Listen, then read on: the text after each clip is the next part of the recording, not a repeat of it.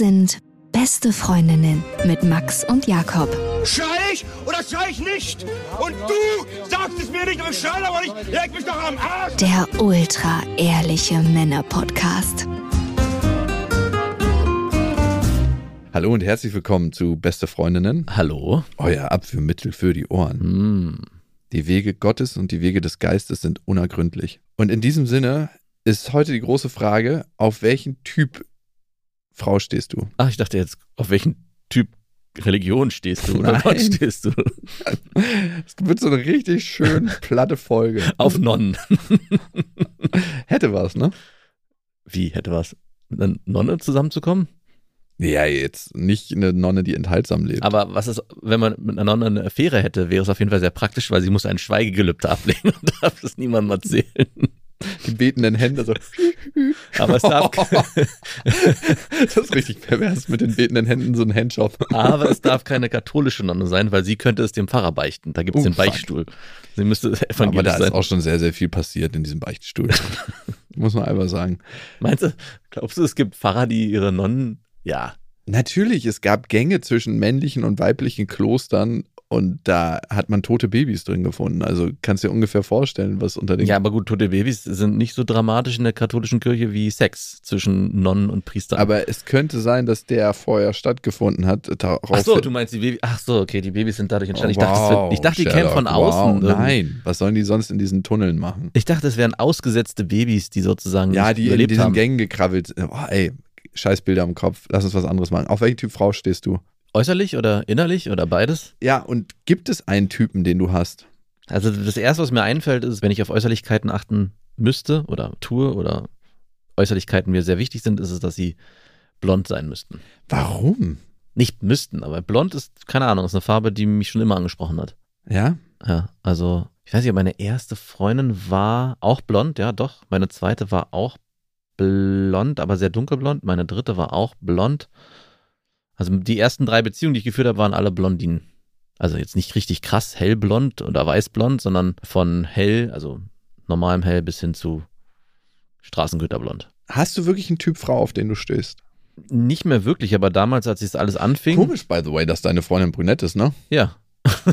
das habe ich ihr auch schon mal vorgeworfen, warum sie nicht blond ist. Du stehst ja eh noch auf Blonde. Ja, exakt. Und warum bist du nicht bitte nicht blond? Nein. Ja, also am Anfang, als, es, als ich noch nicht wusste, wie es abläuft, dachte ich halt, es gibt ein paar Faktoren, die mir wichtig sind und ich habe die für mich festgelegt. Das war blond, die Figur müsste stimmen und um viel mehr habe ich mich, mir keine Gedanken gemacht. Das ist krass, ne? So zwei Faktoren Haarfarbe und die Figur musste stimmen. Ach, Gesicht, halt, Gesicht. Moment. Das Gesicht okay, stimmen. sorry. Ich dachte gerade schon, du wärst oberflächlich. Nein, nein, nein. Das Gesicht war auch noch wichtig. Entschuldige Ich bitte. war nicht oberflächlich. Aber dass das so deine drei Auswahlkriterien waren und dann hat es schon gepasst, das hat schon gereicht. Wie war das denn bei dir, als du angefangen hast, Frauen kennenzulernen oder auf Frauen zu stehen? Warst du am Anfang so, nee, bei mir sind es nur die inneren Werte. Nein, aber ich musste schon mit einer Frau reden und es musste schon Klick machen. Schon immer. Es war, ja, also, Also jetzt nicht immer, wenn man nicht so viel Zeit miteinander verbringt. ich rede dich hier nicht raus als der Messias, ey. Du kannst mir nicht erzählen, dass es nicht auch Frauen gab, mit denen du verkehrt hast, wo du, wo allein die Äußerlichkeiten die Rolle gespielt haben. Und dann wäre ja meine Frage zurück an dich, weil du ja gerade mich gefragt hast, war das dann auch ein Typ Frau, auf den du gestanden hast, äußerlich, oder ist es egal, musste der dich einfach nur ansprechen? mein Geschmack hat sich auf jeden Fall verändert über die Jahre. Ich bin ultra typ offen. Also ich habe jetzt nicht, dass ich sage, ich stehe auf Frauen, die asiatisch aussehen oder einen anderen Hintergrund haben. Also ich finde eine Frau schön, wenn sie für mich schön und Genau, und attraktiv ist. wa- was hat es damals zum Beispiel für dich bedeutet? Gab es da keine Kriterien, keine Typen? War einfach, musste sie sich einfach nur ansprechen oder hast du gesagt, ja, nee, es wäre schon schön, wenn sie das und das und das hätte? Nee. Gar nicht.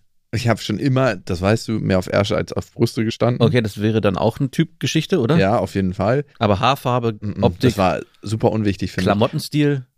Ja, musste mir halt gefallen. Nicht zu krass tussig. So 35 Meter lange angeklebte Nägel oder sowas war noch nie meins. Mhm.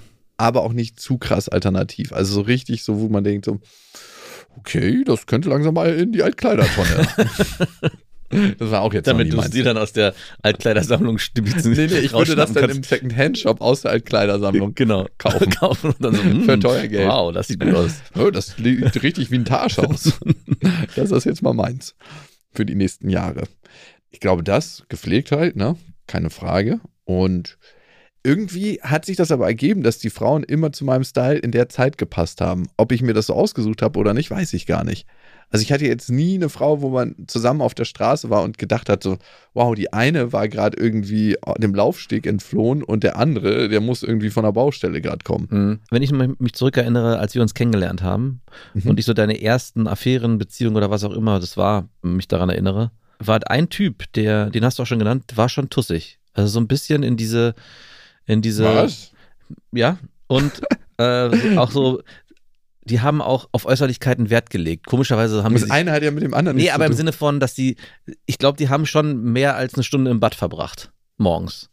Mm, Ja. Das heißt nicht, dass sie krass eine Stunde. überschminkt waren oder so, aber das war, passte alles, sah sehr gut aus, hatte auch alles eine Natürlichkeit, aber es war schon, wenn man, wenn wir uns dann getroffen haben oder was essen waren oder was trinken oder was auch immer und du die mitgebracht hast, dachte ich schon, okay, aufgebrezelt. Das war das erste, okay, aufgebrezelt. Es kam da jetzt keine. Natürlich war das nicht so eine Nacktseglerin, die du mal mitgebracht hast, die so draußen hing irgendwie mit beiden Füßen an der Reling. Ah, ich muss nicht duschen, das Salzwasser in meinen Haaren macht meine Haare so schön filzig. Heute haben 120 Liter Walz Salzwasser meine Punani durchflossen.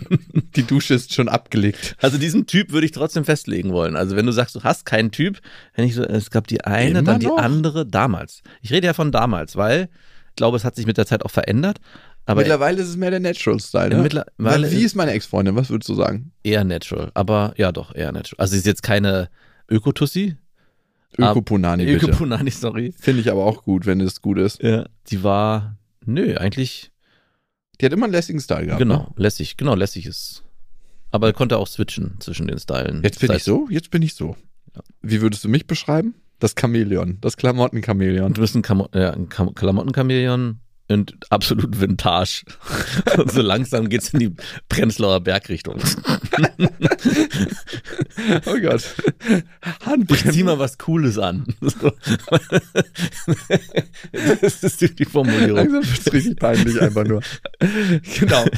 Ich hole mal meine Tochter von der Schule ab. Ich zieh mal was Cooles an. Genau. So in die Richtung. Ja, bitte exakt. nicht. Bitte, bitte nicht. Ich habe ja die Theorie, dass wir immer auf das stehen, was uns vertraut ist. Ein Stück weit zumindest. Weil eine Sache ist mir aufgefallen bei Ex-Freundinnen von mir. Nachdem ich mit denen zusammen war, das klingt jetzt mega überheblich, aber ich formuliere den Satz trotzdem. Bitte? aus. Ich habe ja auch keinen Charme davor, überheblich zu klingen. Ja. Dass sie sich typmäßig immer jemanden gesucht haben, der wie so ein Klon war von mir danach Hä? Zum Beispiel meine erste Freundin, mit der ich ja, zweieinhalb Jahre zusammen war, ne? Ja. Ich war irgendwie mal ein Jahr später bei einer Party zu ihr eingeladen. Das war auch das erste und letzte Mal, dass ich sie wiedergesehen habe. Ja. Und da war dann ihr neuer Freund und ich dachte, hallo Bruder? Verloren Halbbruder. Wirklich die Haare, das Gesicht, sogar die Statur und Größe. Ja. Das war ein, das war ein 1 zu 1 Klon, Gab's vor dir auch schon jemanden? den ich, nee, also nicht in meine Richtung. Ach so, also du bist wirklich das erste Unikat gewesen, was dann geklont wurde. Ja, Mhm. großartig, ne? Hm, Großartig. Nein, und ich glaube, manchmal, wenn wir ein Gefühl mit Sachen verbinden, dann verbinden wir auch irgendwann das Äußerliche mit dem Ganzen. Ja. Dass wir uns dann Frauen suchen, die in eine ähnliche Richtung gehen. Mein, Aber, also wenn du es jetzt so erzählst, ich glaube, meine erste Freundin, mit der ich eine längere Beziehung hatte, die hat irgendwann mal gesagt, sie steht so eher auf so gedrungenere Typen und deswegen ist sie auch mit mir zusammen. Was? Ich wu- wusste nie, was gedrungen heißt, aber anscheinend bin ich gedrungen, so von der Statur. gedrungen, das Ja. klingt nicht positiv. Nein, überhaupt nicht. auch als Präferenz finde ich das lustig. Genau. So ein Und- Lionel, so ein Messi-Fußballer, der ist gedrungen. Gen- Der- genau, der sieht genau. Das, aber das ist genau. Der sieht aber aus, wie als ob er mit so einem Butterspatel zusammengeklopft wurde, genau, weißt als, du? als hätte man die Konturen vergessen. Ja, nee, ich finde, das der sieht aus, als ob man einfach überall so ein Stück Knochen rausgeschnitten hätte bei den Beinen. Das machen wir jetzt ein bisschen kürzer und den Oberkörper so gelassen und die Arme kürzer, die Beine kürzer, den Hals kürzer und den Kopf so ein ganz bisschen Ja, zusammengequetscht. g- exakt. Okay, das ist gedrungen. Gut. Anscheinend so. Und ich habe dann auch nicht verstanden, was sie meinte. Und dann bin ich, habe ich mich von ihr getrennt. Ganz kurz mal, ist dein Lachs auch gedrungen? Nein, Also ich habe ihn ja noch nie im irrigierten Zustand sehen müssen. Nein, der ist nicht gedrungen. Gestern in der Dusche habe ich gedacht, ey, so, also nichts gegen Bodyshaming, aber es gibt auch einfach hässliche Lechse. ja. Wo, Absolut. wo ich denke, so, das Ding möchte ich auf gar keinen Fall in meinen Mund nehmen. das habe ich gestern unter der Dusche gedacht. Ich, so, ich war beim Sport und habe so geduscht und habe mir so ein paar Lecks angeguckt und dachte, ah, schön, schön. Und dann, Dann lieber kurz. Klein und rund, mit einem Haps in meinem Mund. Okay, und der Typ nach deiner Freundin. Genau. Und als ich meine Freundin dann für mich getrennt hatte, hat sie danach irgendwie kürzester Zeit danach einen neuen Typen gehabt. Und als ich den gesehen habe, habe ich verstanden, was sie meinte. Der Mitgedrungen. War, mitgedrungen. Weil der war definitiv auch gedrungen. noch mehr gedrungen. Noch gedrungener als ich. Und anscheinend stand sie auf diese Art von Typ so sehr, dass auch ihr Beuteschimmer immer wieder sich diese Typen rausgepickt hat. Worauf ich hinaus will, warum ich das erzähle. Also ich würde dir jetzt nicht anheften wollen, dass du so besonders warst, sondern ich glaube, deine damalige Affäre oder Freundin, mit der du zusammen warst, hatte einfach auch ein Beuteschema und du hast es sehr ideal ausgefüllt, wahrscheinlich, dass sie danach für sich erkannt hat, so einen Typen brauche ich wieder. Ja. Schmales Becken, hager. Hager, ich bin doch nicht hager. Naja, also, Also ich bin jetzt nicht gedrungen. kräftig hager, sagen wir es mal so. Kräftig hager. Okay. Ähm, lockig. Obwohl damals warst du nicht lockig. Damals hast du das Glätteisen geschwungen wie, wie ein Cowboy, Cowboy in der Westernstadt. ich weiß noch auf Tour immer. Ich habe letztes Mal zu Hause gestanden. okay. Das ist ein Teil, der mir so peinlich aus meiner Vergangenheit ist, Und aber hab, danke. hab das Glätteisen meiner äh, Freundin, meiner Frau gefunden und musste sofort an dich denken und hab's direkt angewandt und dachte so, aber ich hab's in dem Moment verstanden. Also ich habe ich habe ja, also ich habe ja nicht so eine welligen, lockigen Haare wie du, sondern eigentlich, wenn ich nichts mache, dann fallen die eigentlich immer an mir runter oder so nach hinten. Und als ich die dann geglättet habe, habe ich gedacht, ah okay, ich verstehe, warum. Ich habe zum ersten Mal nachvollziehen können, warum du es machst, weil es auch irgendwie ein sehr befriedigendes Gefühl ist, wenn man diesen Ey, das- Haarpelz in den Griff bekommt, den man sonst nie in den Griff Ich habe bekommt. einfach so viele, ich habe einfach so krass viele Haare und das ist wirklich einer der peinlichsten Parts aus meiner Vergangenheit. Wirklich. Und ich finde es auch richtig schamlos, dass du das immer wieder ansprichst. So lange ist es auch gar nicht her. Auf letztes Jahr auf der Tour wurde das Glätteisen auch. Vorletztes Jahr, wir hatten ja letztes Vorletztes Jahr. Wurde Ja, Glätteisen- aber jetzt nicht mehr. Ich bin jetzt natural ja, unterwegs. sieht auch besser aus. Ja? Mhm. Das Krasse ist, ich habe mich immer für meine Haare geschämt, also weil ich einfach so einen krassen Lockenkopf habe und es ist ein krasser Gamechanger, das so zu tragen. Man sieht auch, oder ich merke auf der Straße, dass ich ganz anders von Frauen angeguckt werde. Wer hat dich denn dazu gebracht? Oder Mhm. hast du das selber entschieden? Eine Frau, mit der ich zusammen äh, Zeit verbracht habe. Ah ja. Und dich hat, hat dich da bestärkt da drin, so zu sein, wie du bist. Ja, die hat halt es halt oft morgens gesehen, ne, wenn ich mich nicht fertig gemacht habe für die Arbeit oder für irgendwas, was ich halt gemacht habe Ja. und meinte, das sieht tausendmal besser aus als das andere. Und irgendwann dachte ich dann so, ach, ich lasse das einfach mal. Sie hat also dein Ego geschmeichelt. Und dann hast du für dich erkannt, ey, warum eigentlich nicht? Wenn das eine Frau sagt, scheint es ja zu stimmen. Ja, dann, dann habe ich mich das erste Mal getraut und habe gesagt, ich mache das jetzt, ich ziehe das jetzt so durch. Und ja, seitdem mache ich das. Und tatsächlich, wirklich, es kommt viel besser an. Ich weiß nicht, ob ich freundlicher und netter aussehe oder ob ich einfach, ich weiß nicht, was es ist, aber es ist ein krasser Gamechanger. Also was ich glaube, was passiert, wenn man irgendwann doch dazu steht, wie man geschaffen wurde, dass eine Von Gott, ja, von der Göttin. dass die natürliche Attraktivität, die man in sich trägt, nochmal stärker nach außen strahlt. Ja, stehst du mehr zu deinem Äußeren als früher? Ja. Fühlst du dich heute besser als früher? Nein. Nein, jein. Also jetzt gerade, wenn du mich jetzt gerade fragst, ist so eine Phase, wo ich sage, äh, ich würde gerne ein bisschen abnehmen, aber nicht viel. Also, aber das, Bei dir verteilt sich das immer gut. genau. Aber es war schon immer so ein Thema, wo ich immer dachte, ja, ich könnte ein bisschen, aber eigentlich ist alles gut. Aber ich bin jetzt nicht unzufrieden oder so. Es ist einfach nur, Ja, wann bist du denn mal unzufrieden mit dir selbst? Gibt es so eine Tage auch? auf, oh ja, auf jeden Fall. Okay. Also immer wieder. Da Die- denkst du, du. Wa- Was denkst du da, wenn Aber nicht körperlich, sondern so generell so andere Aber Geschichten. körperlich eigentlich nie. Das ist das Krasse, ne? Männer sind eher unzufrieden mit ihren Leistungen, Mhm. Frauen aufgrund ihrer Sozialisierung eher unzufrieden mit ihrem Äußeren. Also, weil Frauen hören ja schon ganz, ganz früh immer, oh, du bist so niedlich, du siehst so hübsch aus. Und deswegen attribuieren die mit ihrem Selbstwertgefühl ganz oft ihr Äußeres und Männer umgekehrt, ey, das kannst du, das schaffst du. Als Mann musst du deine Familie versorgen, diese ganzen Glaubenssätze, die dir reingegeben werden. Und darum verbindest du dein Selbstwertgefühl eher mit deinen Leistungen. Und darum ist es dir auch als Mann nicht so wichtig, wie du aussiehst. Oder im Was- Verhältnis. Das ist aber eine Sozialisierungsfrage und nicht eine Frage der Genetik. Was wiederum dazu führt, dass Männer selbstbewusster mit ihrem Aussehen umgehen und dann wiederum attraktiver wirken, obwohl sie vielleicht gar nicht so attraktiv neutral betrachtet erscheinen. Was wiederum manchmal so ein Rätsel aufklärt, warum ultra unattraktive Männer richtig hübsche Frauen haben. Ja. Ich mich manchmal frage so, hast du dir die ausgeliehen? Hast du die eingekauft vielleicht auch? Ja, es ist ja manchmal so, dass man so denkt, so, oh, okay. Oder außerhalb seiner Liga hat er da gefischt. Ja, voll. Aber natürlich ist es ja nicht so, dass wir nur nach Äußerlichkeiten gehen, wie uns das manchmal vorgeworfen wird in Hörermails, die eingehen an beste@bestefreundinnen.de und so eine haben wir bekommen von Clara.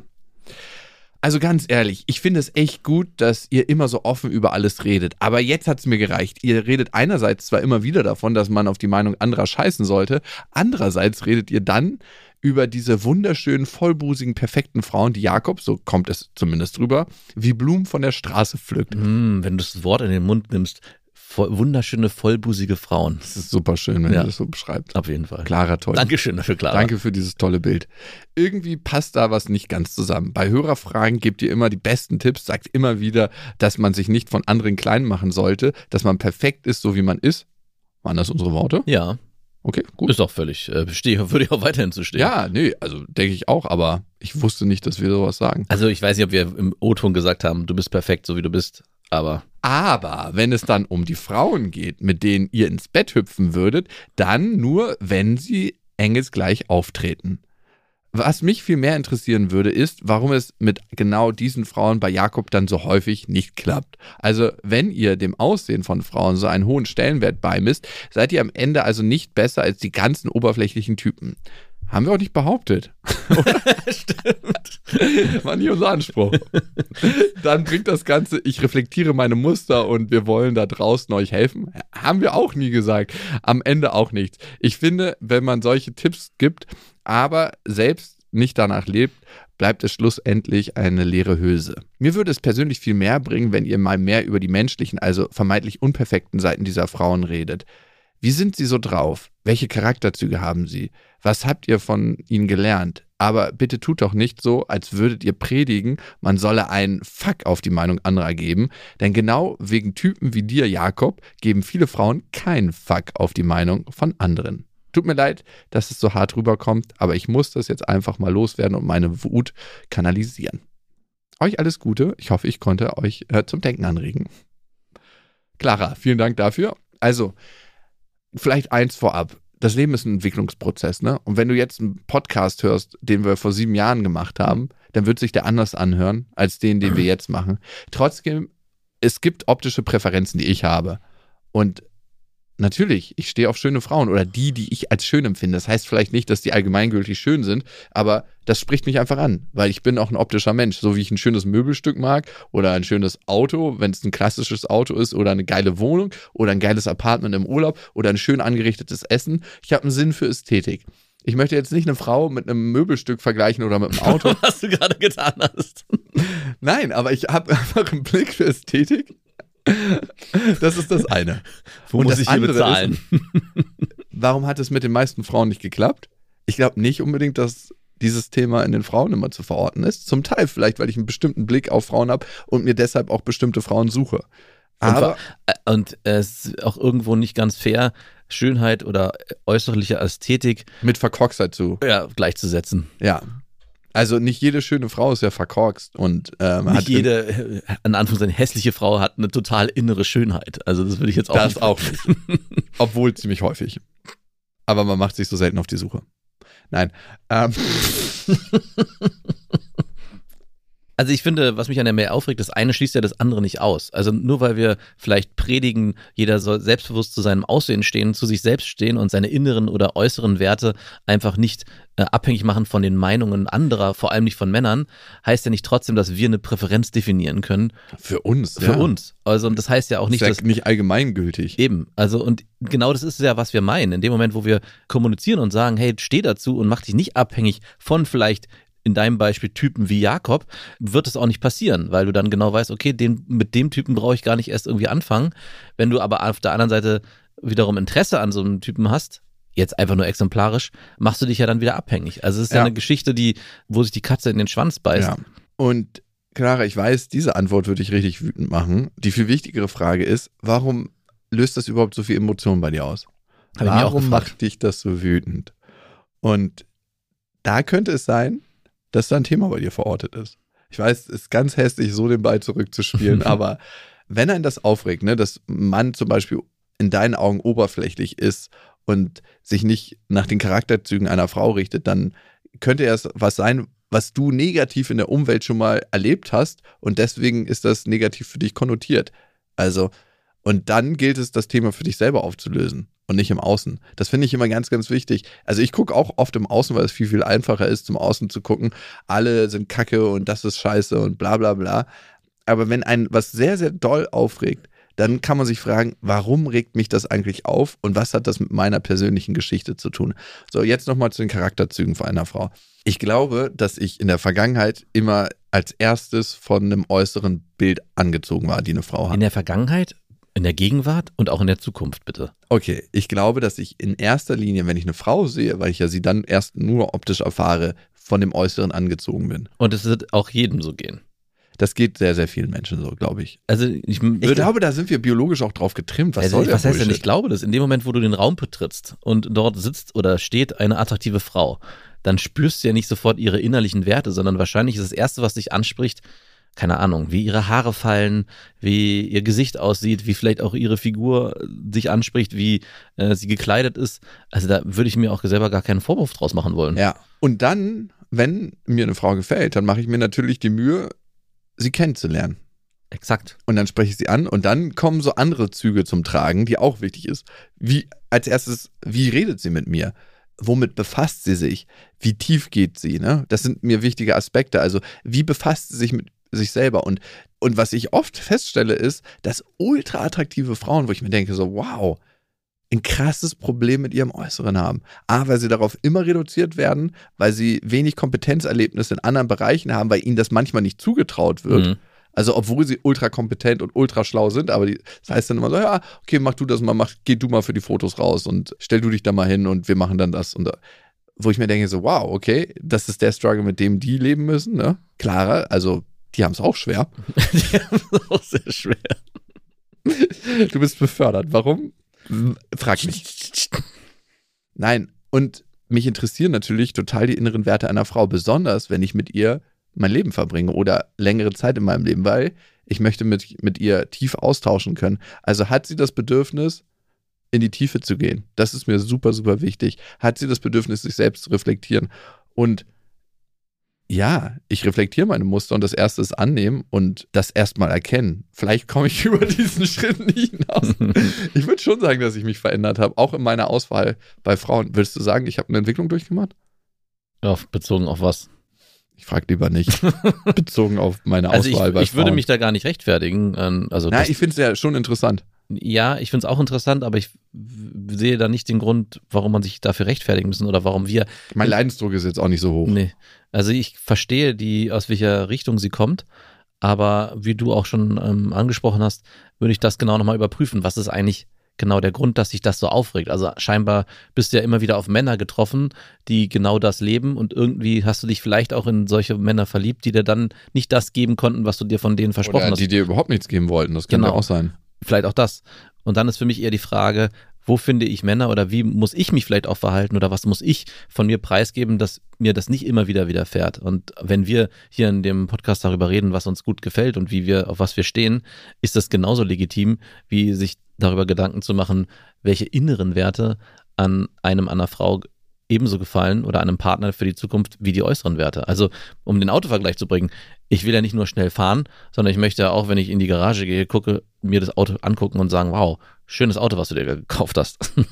und nicht nur immer nur den Motorraum aufmachen und sagen, schöner V8, der da drin Ja, tuckert. und trotzdem gibt es da eine Komponente beim Äußeren, dass ich einer Frau, die ich sehr, sehr attraktiv finde, mehr charakterliche Fehlschläge verzeihe oder toleranter bin in Sachen, Ist dem wirklich so? Also wenn du die wirklich kennenlernst, das würde ich äh, bezweifeln wollen. Also in dem Moment, wo du die wirklich kennenlernen würdest, sagen wir mal, du suchst dir eine Frau aus, die jetzt nicht so augenscheinlich attraktiv ist, wie unsere Hörerin es gerade beschrieben hat, sondern du lernst die irgendwie anders kennen, ihr wart seid auf einer einsamen Insel unterwegs gewesen und seid gestrandet und die ist eigentlich kein, nicht dein Beuteschema äußerlich. Und dann lernst du sie besser kennen und merkst, hey, hier gibt's positive Sachen und negative Sachen. Würdest du dir, wenn die attraktiv wäre, die Sachen eher verzeihen? Würde ich, würde ich ausschließen wollen. ich weiß es nicht. Also es ist in deinem Kopf. Ich wüsste tatsächlich nicht, ob ich mit einer Frau zusammen sein könnte, die ich nicht attraktiv finde, äußerlich. Ich glaube, so oberflächlich bin ich. Ja, das ist aber jeder. Nein.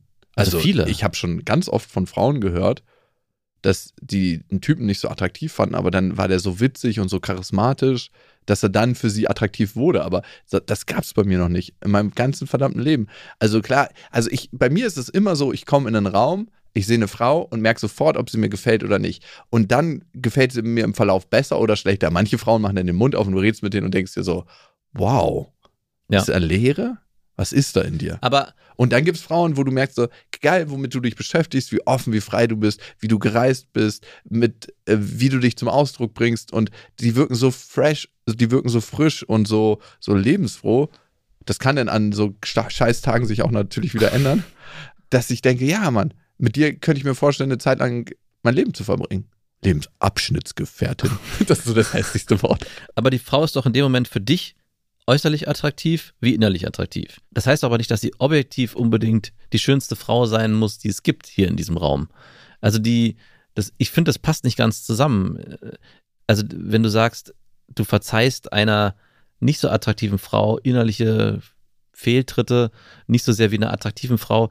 Ich glaube, das lässt sich gar nicht so einfach trennen, weil du ja im Laufe der Zeit die Person mehr und mehr kennenlernst und wenn das Innenleben zu dir passt, wird sie automatisch auch äußerlich attraktiver. Also deswegen dieser Satz, hey, ich sehe Männer, die sind mit nicht so attraktiven Frauen zusammen und oder Frauen sagen, hey, ja, der ist zwar nicht so mein Typ, mein Beuteschema, aber der ist halt total lustig und total witzig. Ich glaube, dass die dann trotzdem auch sagen würden, hey, wenn ich den damals nur gesehen hätte, wäre ich nicht mit dem zusammen. Jetzt finde ich ihn aber auch äußerlich attraktiver, weil, Weil ich er, ihn kennengelernt habe. weil ich ihn kennengelernt habe. Also die, es, am Ende geht es dann um die Person und nicht um die Stigmata, die man denen auferlegt. So, er hat eine schicke Nase oder die Haare sind so schön oder was auch immer. Natürlich ist es der erste Anreiz. Was war es denn bei deiner Frau, mit der du Na, zusammen auch erst die, die, das Optische natürlich. Und dann, was kam dazu? Was fandest du dann attraktiv bei deiner Frau? Also, was ich sehr schnell an ihr, ähm, oder was ich mich in, bei ihr verliebt habe, ist, dass sie sehr bodenständig war. Also, dass sie mich sehr geerdet hat in ihrer Art. Also, Noch mehr geerdet? Also wie geht das? ich war in der Zeit, als ich sie kennengelernt habe, nicht so geerdet. Ich war sehr unsicher, äh, sehr, Ist das deine Frau, die dich so geerdet hat? unter anderem, ja. Also, dass ich zumindest besser wusste, Du was, bist Erde, Mann. was ich, was ich will, wo ich hingehöre und was ich auch brauche. Also diese, das hat sie mir sehr stark gezeigt, einfach durch die Art, wie sie ist und wie sie mit mir zusammen Zeit verbracht hat. Und das hat mich auch dann dazu bewegt, mit ihr dann auch eine Beziehung mir vorstellen zu können. Also ich war ja am Anfang nicht der Meinung, es ging ja sehr schnell, aber normalerweise bin ich nicht gleich am Anfang, dass ich sage, okay, lass uns in eine Beziehung gehen. Aber es war ein sehr schnell, ein sehr vertrautes Gefühl, was ich aufgetan Ich habe. habe mich in deine Bodenständigkeit verliebt. Ja, Bodenständigkeit ist ein schönes, aber es, es geht eher um dieses Vertrauen, was ich zu ihr hatte. Also so ein Grundvertrauen, was sich sehr schnell aufgetan hat. Hattest du es zu anderen Frauen vorher nicht? Mhm. Nicht so schnell. Krass. Und das war. Und das kannst du auch zu ihr haben. Ich glaube, das ist bei ihr und dadurch, dass deine Schwiegermutter meine Buchhaltung macht, kann ich das auch bei ihr sagen. Das zeichnet beide aus. Ja. Und das ist ein familiäres Ding. Und ich kam vorher aus einer Krass, ey. Ja, scheiße, Mann. Also danach habe ich Frauen nie ausgesucht. Und es war wahrscheinlich auch ein Fehler. Und ich kam vorher aus einer Beziehung, die mich sehr verunsichert hat. Also wo ich auf eine Frau getroffen bin, die so geflattert ist und so überhaupt nicht wusste, wer sie auch selber ist. Und Hat aber sie- auch einen Reiz auf. Ja, natürlich hat es einen also totalen Reiz. sexuellen Reiz, ne? einen sexuellen, aber auch einen äh, Beziehungs-, also mit so einer Frau in Beziehung zu kommen, ist auch sehr reizvoll, weil man die ganze Zeit das Gefühl hat, ich kann hier was bewegen. Ich bin hier derjenige, der dich verändern kann, Kann der, dich zu, der dich zu mir führt. Ja. kann dir helfen, komm zu mir in meine Arme. Ja, gut, ich kann dir helfen, vielleicht nicht, aber im Prinzip ist es Doch, auch das ey, irgendwo. Ganz, ey, lass uns nichts vormachen. Ich glaube, jeder Mann, jeder verdammte Mann auf dieser Welt hat das Thema in sich, ich kann dir helfen. Ja. Weil er das einfach fucking mit seiner Mutter durchlebt hat. Ich bin ja in einer Männergruppe und wir haben uns letztens darüber unterhalten. Und ich habe nicht einen Mann in dieser Gruppe gefunden, das sind zehn Männer, der nicht dieses Thema mit einer Frau in irgendeiner Form hat. Ich kann dir helfen, ich kann dich retten und Mhm. ich tue alles dafür, dass du glücklich bist. Und wenn ich merke, das wird so anstrengend oder an sich ist es ja auch anstrengend, kann ich nicht in Beziehung gehen. Und wenn ich daran gescheitert bin bei einer, meiner Mutter, was alle Männer tun, bei ihrer Mutter daran scheitern Ja. und das versuchen und das in ihrer jetzigen Beziehung wieder aufleben zu lassen, dann daraus entstehen die meisten Beziehungsprobleme, dass Männer denken, sie könnten Frauen retten.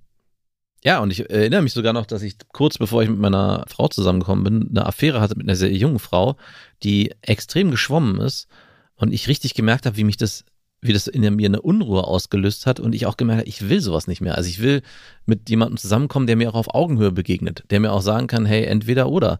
Also der mir nicht irgendwie, der nicht in so einer Abhängigkeit zu mir gerät. Weil das ist der, oft der einfachere Weg, sich eine Frau zu suchen oder auch als Frau sich einen Mann zu suchen, der sehr ja. schnell von einem abhängig wird. Emotional, vielleicht auch finanziell, vielleicht auch das Gefühl hat, er ist der das, das schlechtere Match in der Beziehung. Mhm. Äh, ich, ich bin nicht so attraktiv wie der andere, obwohl das vielleicht gar nicht äußerlich stimmen mag. Und dadurch entsteht ein Missverhältnis, wo der eine sagen kann, hey, es ist extrem easy, ich muss gar nicht viel dafür tun. Ich habe einfach wie so einen kleinen Hund an meiner Seite. Mhm. Und der andere ist die ganze Zeit, versucht die ganze Zeit irgendwie dem anderen das Leben, das Recht zu machen, dass er überhaupt bei ihm sein darf. Und ich glaube, dieses Missverhältnis habe ich eine lange Zeit auch mit Frauen gehabt, dass ich immer, ob das berechtigt war oder nicht, das ist ja auch meine eigene Sicht, das kann ja auch sein, dass es so nicht gewesen ist, aber zumindest hatte ich immer das Gefühl und darauf hatte ich keine Lust mehr. Also ich wollte mit einer Frau zusammenkommen oder eine Beziehung führen, die mir auf Augenhöhe begegnet. Und das hatte ich bei meiner jetzigen Frau damals sehr, sehr schnell das Gefühl, weswegen das dann auch alles sehr, sehr schnell ging. Das ist wirklich wenn ich alle Jahre zusammenfasse, wahrscheinlich die Quintessenz bei der Frauenwahl, wenn du längerfristig mit einer Frau zusammen sein möchtest, such dir eine Frau auf Augenhöhe, wo es nicht irgendwie ein Mismatch gibt, ein Abhängigkeitsverhältnis, die du dir suchst aufgrund deines schlechten Selbstwerts, mhm. weil du meinst, eigentlich auf Dauer die Frau nicht handeln zu können. Ja. Und mit handeln meine ich nicht, dass es irgendwie eine verkorkste Frau ist, die die ganze Zeit am Schlackern ist und nicht so wirklich weiß, was sie möchte. Ja. Aber das kann in beide Richtungen gehen, merke ich gerade. Das kann eine Frau sein, mit der du zusammenkommst, weil du das Gefühl hast, ich erreiche sie nie. Ja, das mhm. könnte die eine Version sein. Also ich muss die ganze Zeit versuchen, irgendwie auf ihr Level zu kommen oder eben umgekehrt. Sie kann mich nicht erreichen, weil ich das der Meinung bin, ich bin ja der Tolle in der Beziehung oder der, der besser aussehende oder der äh, intelligentere oder was auch immer. Also dieses Mismatch führt dazu, dass man eben nicht in Beziehung geht, sondern in so einem schrägen Verhältnis zusammenlebt und sich, glaube ich, beide Seiten irgendwie vorgaukeln, dass man zusammen ist. Und es entstehen Abhängigkeiten, ne? Das ist, glaube ich, das Schlimmste für eine Beziehung. Wenn Abhängigkeiten entstehen, habe ich mir so eine Frau gesucht in der Vergangenheit? Was würdest du dann selber sagen? Zum Teil. Also die Frau, die ich mir letzten Endes ausgesucht habe, Mutter meiner Tochter zu werden. Mhm. Also ich kann dir sagen, was mich am Anfang angesprochen hat bei ihr. Also klar, die Optik. Mhm.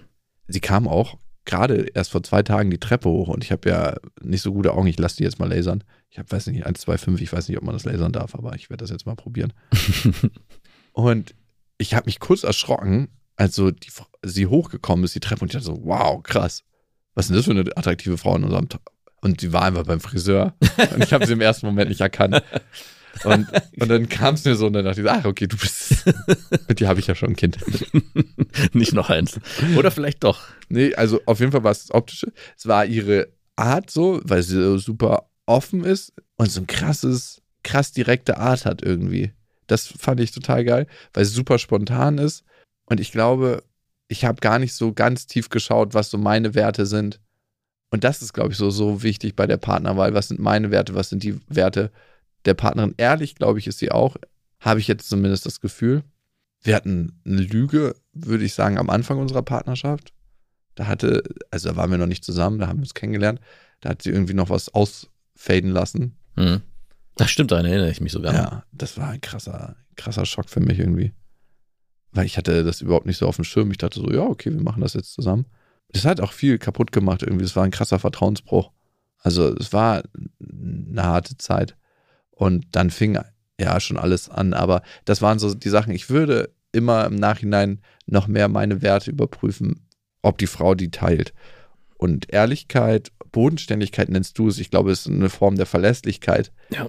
Was ist der Preis dafür? Ne? Und bin ich bereit, diesen Preis zu zahlen? Weil der Preis kann auch sein, eine gewisse Langeweile. Ne? Ist das so? Ich weiß nicht, ob es Langeweile ist. Ich glaube, in dem Moment, wo man Langeweile für sich definiert, möchte man noch eigene Abenteuer erleben, die nicht in, einer Partnerschaft einhergehen. Also kann es sein. Also ich glaube, wenn jemand sagt, also natürlich kann auch eine Frau langweilig sein, Punkt. Ein Partner kann langweilig sein, da müssen wir nicht drum rumreden. Aber das, diese, diese Verlässlichkeit mit Langeweile gleichzusetzen, ist, glaube ich, eher, kommt, glaube ich, eher aus dem Gefühl heraus, ich möchte noch viel erleben und weiß nicht, ob da eine Partnerin an meiner Seite zu mir passt, weil ich eben nicht bereit bin, diesen Weg gemeinsam zu gehen, Kompromisse einzugehen, eine Partnerschaft zu leben. Weil wir müssen uns auch nichts vormachen. In der Beziehung ist auch auf vieles verzichten, was man sonst halt nicht ausleben kann. Mhm. Also ich kann, man kann sich einfach nicht mehr, wenn man ernsthaft in einer Partnerschaft lebt, eigene Entscheidungen treffen, ohne Rücksicht zu nehmen, was den, was, was bei dem anderen ist. Also ja, sei es andere Frauen treffen oder auch Freizeitentscheidungen. Das geht immer nur bis zu einem bestimmten Punkt und ab einem bestimmten Punkt bin ich der Meinung, muss man sich halt absprechen mit dem Partner. Und genauso umgekehrt. Also wenn man gemeint. Ich bin mal drei Wochen weg. Hättest du es nicht mit mir absprechen können? Du erdrückst mich. ja, genau. Ja, ist krass, ne? Ich glaube, ich habe nie tief genug geschaut. Ich habe immer ein Gefühl entwickelt und gleich nach diesem Gefühl agiert. Und ich habe nie mir die Zeit gelassen, eigentlich tiefer zu schauen, sich wirklich mal kennenzulernen und, und dann zu entscheiden, welchen Weg wir gehen. Ich glaube auch, dass das miteinander schlafen und rummachen und so gleich am Anfang viel überdeckt. Dann kommt ein Gefühl rein, so, ah ja, ey, Mann, das fühlt sich körperlich so gut an, lass uns den Rest durchziehen. Bevor man eigentlich abgewegt hat, ist dieser Mensch auch charakterlich das, was ich möchte. Also vertritt er die Werte, die ich habe. Ja. Hat er einen ähnlichen Blick aufs Leben? Das ist so, so wichtig, finde ich. Mhm. Also sieht der Mensch die Welt als Möglichkeit, Dinge in Angriff zu nehmen? Oder ist es einfach so, dass das Schicksal auf mich einprasselt und ich nichts dagegen tun kann und ich quasi das Opfer meiner Umwelt bin? Was auch immer es ist, ne? Und ich glaube, du hast eine sehr weise Wahl getroffen für dich. Und ich kann sagen, dass ich an meiner, und das ist immer noch so, Ex-Freundin gemocht habe, dass sie so ein ultra warmes Wesen hat Mhm. zu Kindern. Und das war, glaube ich, der Moment, wo es Klick gemacht hat, als ich sie das erste Mal so gesehen habe mit Kindern. Sie hat mir, hat so einen Babysitter-Job gemacht und hat dann so sich beim Spielen mit dem Kind kurz gefilmt und hat mir Grüße rübergeschickt. Eine schäbige Falle. Und ich bin einfach reingetappt. Und da dachte ich mir Das so, e- emotionale Dickpick auf jeden Fall.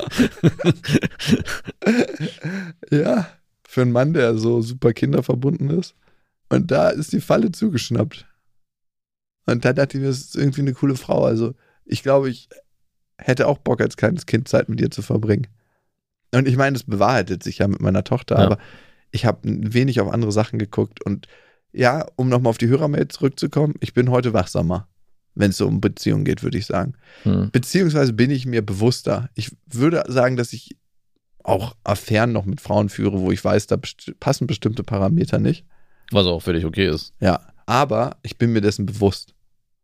Und früher war es viel, viel unterbewusster. Und ich glaube, das ist immer der beste und erste Schritt, sich bewusst zu werden. Heißt nicht, dass man immer alles gleich verändern muss und sein ganzes Leben umkrempeln muss, aber zumindest Bescheid zu wissen, oder man denkt, man weiß Bescheid, so ist es ja ganz oft, Mhm. ist wichtig.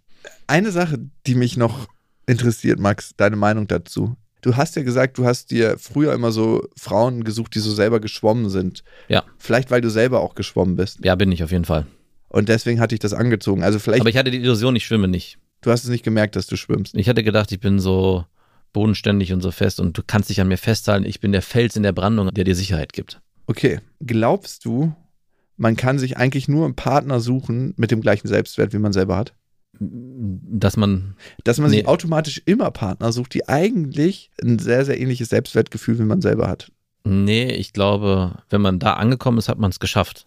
Ich glaube, vorher sucht man sich entweder Partner, die einen geringeren Selbstwert haben oder einen höheren Selbstwert. Also entweder bin ich derjenige, der Überwasser hat und bin derjenige, der entweder davon überzeugt ist oder es glaubt. Ja, das ist eine Illusion.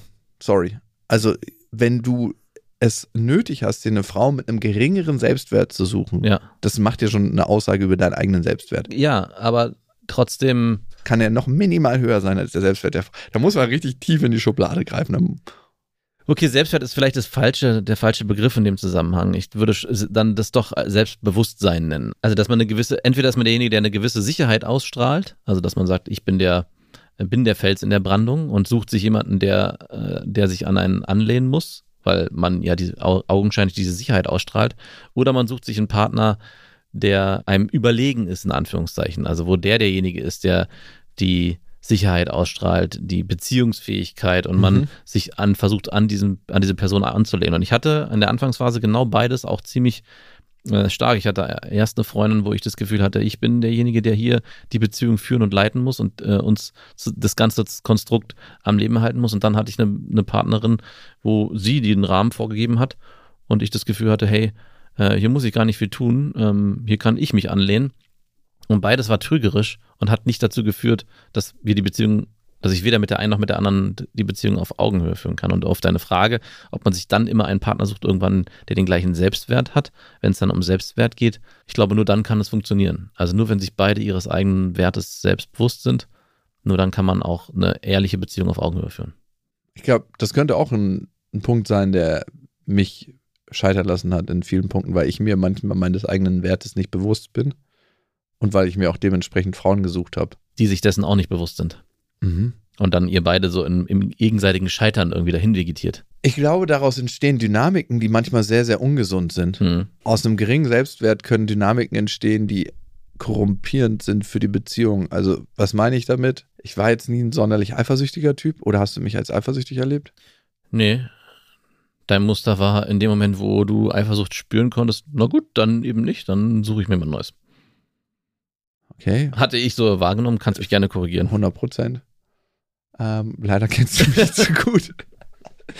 Hey, könnte ein Gefühl entstehen, was sich nicht so gut anfühlt. Wie kann ich das überdecken? Ah, da hinten. Tschüss, mach's gut. Oh, ey.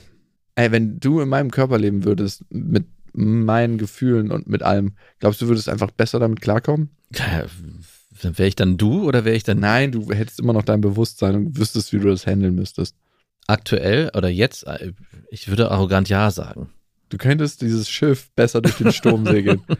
Weiß ich nicht, aber ich weiß nicht, ob ich mich vielleicht doch, keine Ahnung. Also, Hm. du äh, auferlegst dir sehr viele Aufgaben im Alltag, Job, privaten und Beziehungsleben, dass ich manchmal das Gefühl habe, da ist nicht viel Platz, um sich selbstbewusst zu werden. Wie meinst du das? Und es gibt sehr viele Dinge, die dich von dir selbst ablenken, dass du gar nicht so sehr an daran musst. Also du formulierst es ja auch oft, ich bin einfach so wissbegierig und will auch vieles ausprobieren und vieles wissen, wie es funktioniert.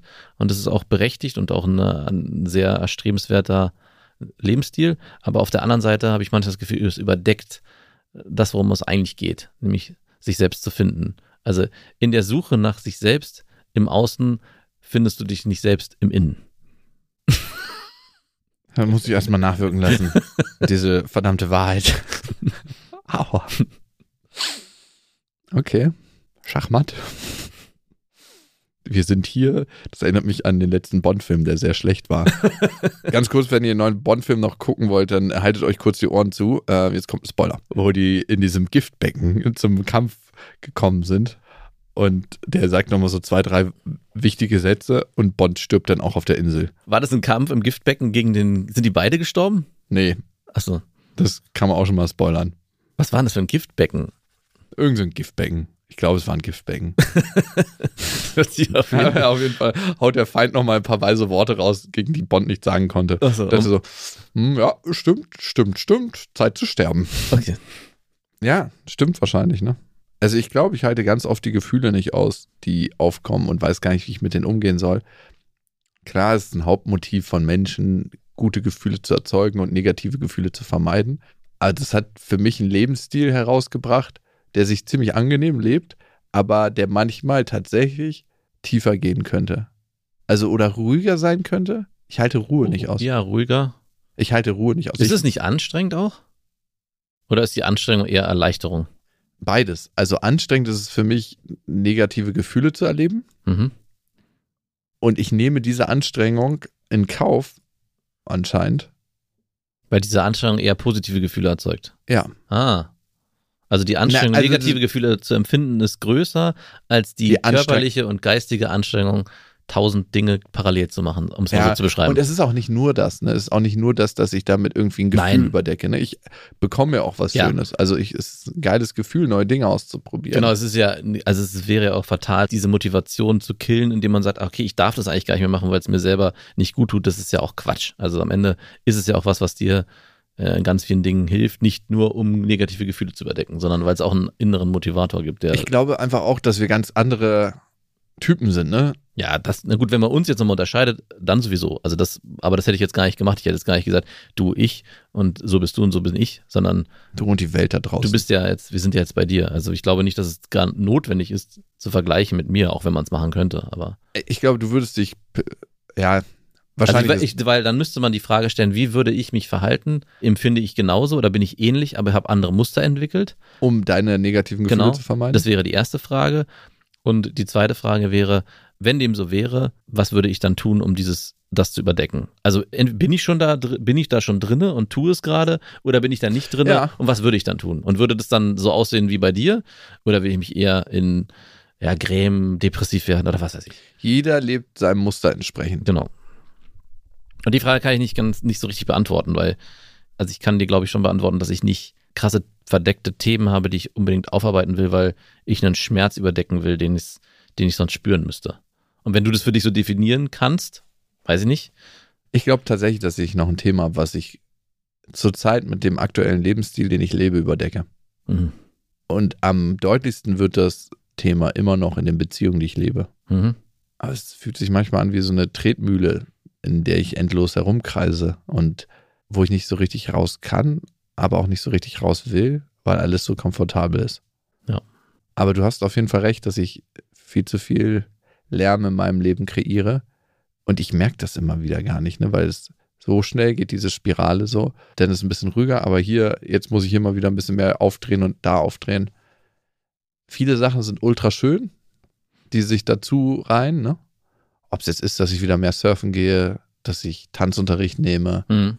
dass ich wieder mehr und regelmäßig Sport mache, meditiere und so, das sind ultra schöne Sachen. Aber ich habe eigentlich nie Flächen, wo ich nichts mache. Never ever. Nee. Da- Nein. Was machst du denn, wenn du nichts machst? Du liegst doch nicht einfach nur da und machst nichts. nee, aber es gibt ja unterschiedliche Arten des Nichtstun oder weniger tun. Also, Nicht zielgerichtet was machen. genau. Das habe ich nie. Ja, okay. Also ich würde sagen, Surfen ist das einzige Genau. Moment, wo. Aber selbst da, Willst du ja besser werden. ich will besser werden, genau. Ich trainiere. Und du Und- willst wahrscheinlich irgendwo hin nächstes Jahr. Als einziger in den Surfpausen, Ja. weil ich immer warten muss, bis ich wieder dran bin, ne, bei, bei diesem Zyklus, mache ich so Übungen. Also mache ich Bardips, Handstand, Push-Ups. Oh. Kriegen die anderen schlechte Laune? Weiß ich nicht, ist mir auch egal. Am Anfang war es mir mal peinlich. Ich würde schlechte Laune kriegen. und alle anderen sind halt so am Relaxen währenddessen und ich dehne mich oder mache halt Übungen, weil ich mir denke, diese zwei Stunden, ich mache mal meistens zwei Stunden hintereinander, kann ich nutzen, um mich fit zu halten. Okay. Also ich, Maximale Gewinnauslastung ist. ja, ich, oder auch, ich gehe nie zum Sport, ohne ein Hörbuch zu hören, weil ich mir denke, es ist das Hohlste, was du machen kannst.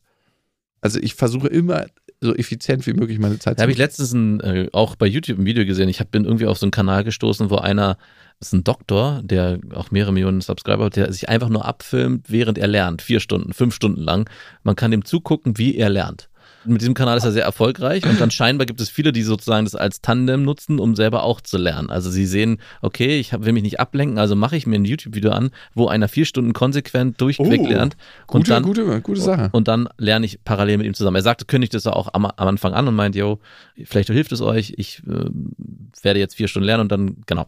Und er hat äh, ein Video letztens gemacht, dass er genau das, was du gerade beschreibst, äh, reduzieren will. Und ich habe nämlich Parallelen auch zu dir entdeckt, weil er schon jemand ist, der wer sehr wenig Leerlauf gleich in seinem Leben hat. Äh, studiert, wie gesagt, gerade Medizin äh, und ist sehr ambitioniert, macht nebenbei einen YouTube-Kanal mit, glaube ich, fast wöchentlich Videos und hat auch gesagt, ihm ist aufgefallen, dass alles, was er macht, immer unter dem Deckmantel steht, wie kann ich meine Zeit effektiv, am effektivsten nutzen.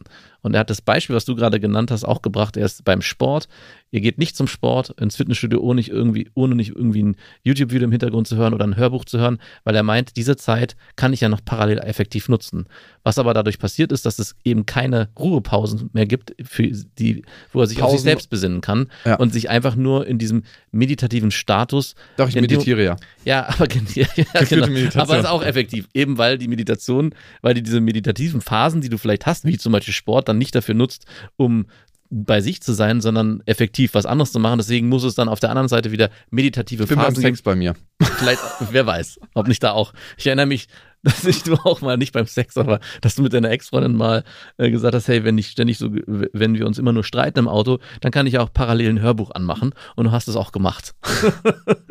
und dann dachte ich so, wow, aber gut, ist eine effektive Zeit, äh, ist eine, äh, in dem einen Ohr und ich glaube, ohne dass ich es mitkriege. Ich bin mir nicht mehr ganz sicher. Aber worauf ich hinaus wollte, genau das, ich meine, das habe ich jetzt bei mir ja nicht. Ich mache ja schon Sachen, wo ich wirklich dann die Sachen dann mache, nur deswegen und nicht um mich dann zusätzlich doppelt noch auszubilden. Aber ich kenne das auch. Man fährt eine Strecke mit der Bahn und ist dabei in der Zeit in seinem Handy und guckt irgendwie ein Video, weil man sich denkt, ja, ich kann ja die Zeit aktiv nutzen. Das ist ein sehr schlechtes Beispiel. Aber selbst da ist es mir aufgefallen, dass es den Kopf, dass man gar nicht mehr zur Ruhe kommt im Kopf, weil man sich immer beschäftigt mit irgendwas, noch zusätzlich die Zeit und zusätzlich versucht, die Zeit möglichst effektiv zu nutzen.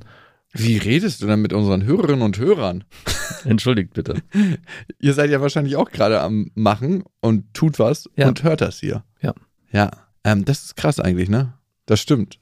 Und es geht nicht darum, das nicht mehr zu tun, sondern Natürlich das hat er auch gesagt, sondern sich eher bewusst zu machen, in welchen Situationen bin ich wirklich bei mir und will diese Zeit auch für mich nutzen und in welchen Situationen muss genau das passieren, was du gerade beschrieben hast, ich nutze die Zeit effektiv. Und jetzt beim Surfen, das Beispiel beim Surfen wäre vielleicht sowas, wo man sagt, muss es da noch effektiv Sport nebenbei geben oder ist das, was du machst, vielleicht sogar genau das, nämlich dass du auf dich selber achtest, indem das als und das als Sporteinheit siehst. Das ist glaube ich immer die Frage, die man sich selber immer stellen muss. Bin ich Aber es nicht nur machen des Machen Willens. ja, Mhm. Ja, voll. Kann ich mich öfter mal fragen. Aber wo ich es habe, wenn ich mit Menschen Zeit verbringe, der mir wichtig ist, ne? Dann Mhm. habe ich das gar nicht mehr. Dann brauche ich auch mein Handy nicht und dann brauche ich gar nichts mehr, sondern dann reicht mir das, mit dem Menschen Zeit zu verbringen und mit dem Gespräche zu führen und einfach so zusammen zu sein. Egal, ob es eine Frau ist oder ein guter Kumpel oder was auch immer. Ja, ich würde jetzt die Hürde da auch nicht so groß ansetzen wollen, weil wenn du dir jetzt gesagt hättest, also du würdest als sehr schlechter Mensch dastehen, wenn du sagen würdest, ja, aber ich habe da auch oft das Gefühl, ich mache mir mal hier ein Hörbuch an parallel. auch wenn mir der Mensch wichtig ist, damit ich die Zeit Aber das, die Gespräche kann ich effizienter nutzen. genau. das ist wirklich was, womit ich mich, glaube ich, mal näher beschäftigen muss. Auch hier wieder. Perfektion in der Perfektion. Stimmt, du hast recht. Das waren Beste Freundinnen mit Max und Jakob. Jetzt auf iTunes, Spotify, Soundcloud, dieser YouTube und in deinen schmutzigen Gedanken.